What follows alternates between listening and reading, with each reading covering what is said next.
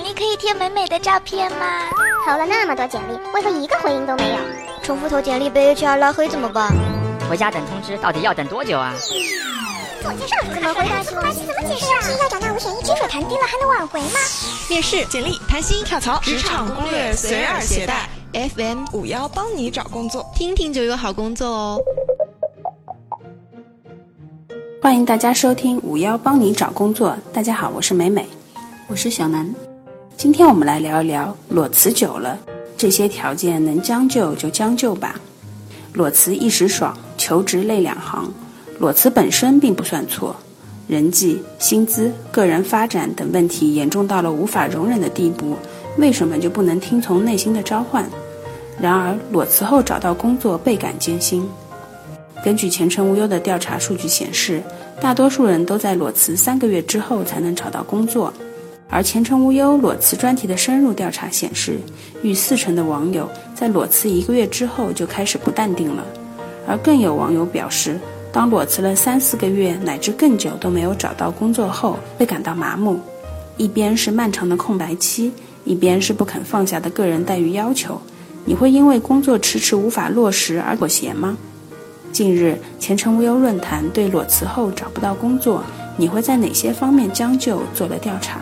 数据结果显示，薪酬是求职者首先愿意降低的要求，而公司性质、规模、工作内容、工作地点与头衔分列二至五位。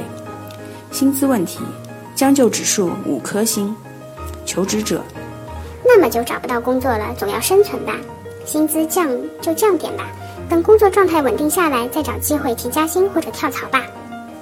前程无忧酷评：裸辞空白期太长后，的确是使得工作经历和职场熟练度折旧，很容易让面试官产生人岗匹配度降低的印象，还易被质疑工作稳定性。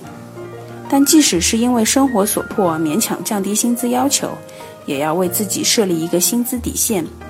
否则，即使这份工作可以顺利入职，薪资压得过低，也会对你日后的涨薪与跳槽之后的工资涨幅产生负面影响。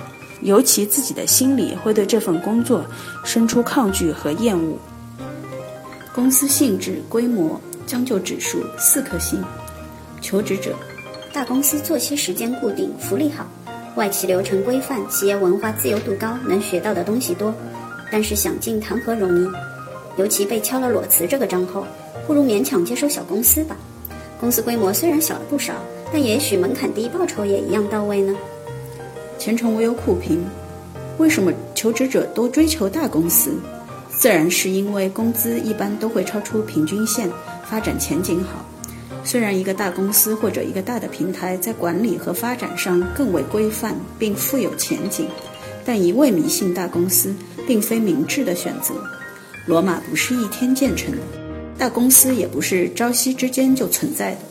一个赏罚分明、管理规范的小企业，也可以说是一个解决裸辞空白期和温饱问题的可行性选择。在小公司，也许能力越大，获得也越多呢。工作内容，将就指数三颗星。求职者，既然我在本行找不到工作，那个行业听说眼下很火，工作机会也多。我以前的工作经验也算是沾边，有一定的了解，不如去试试看，没准就成了呢。前程无忧酷评：为了结束空白期，盲目选择转行转岗的求职者不在少数。然而，转行转岗后能否与新岗位契合，则要打上一个大大的问号。转行转岗本身就是职业生涯的一次重大转折，风险系数大，为结束空白期而选择转行。如果成功也就罢了，一旦失败，可能反而会造成更长的空白期。工作地点，将就指数两颗星。求职者，近的公司不录取，远的公司不想去，再这么下去又要待业了。路远就远了，咬紧牙关总能坚持下来。前程无忧酷评。上班路程的远近也是求职过程中必须要考虑的因素，不要因为一时的困境放弃了底线。过长的上班路程有时候会磨灭工作的积极性，长此以往，很难说不会又是一段以裸辞收尾的悲催工作经历。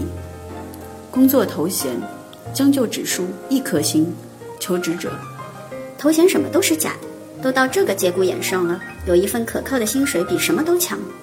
前程无忧酷评，头衔虽然是很多在职场打拼多年的求职者看重的因素，但是很多时候，头衔往往有名无实。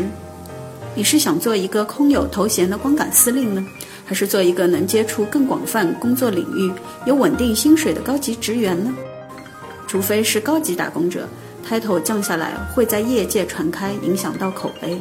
你我皆凡人，大多人都是普通打工者，找工作还是实在一些的好，能增加自己的职业含金量才是最该考虑的要素。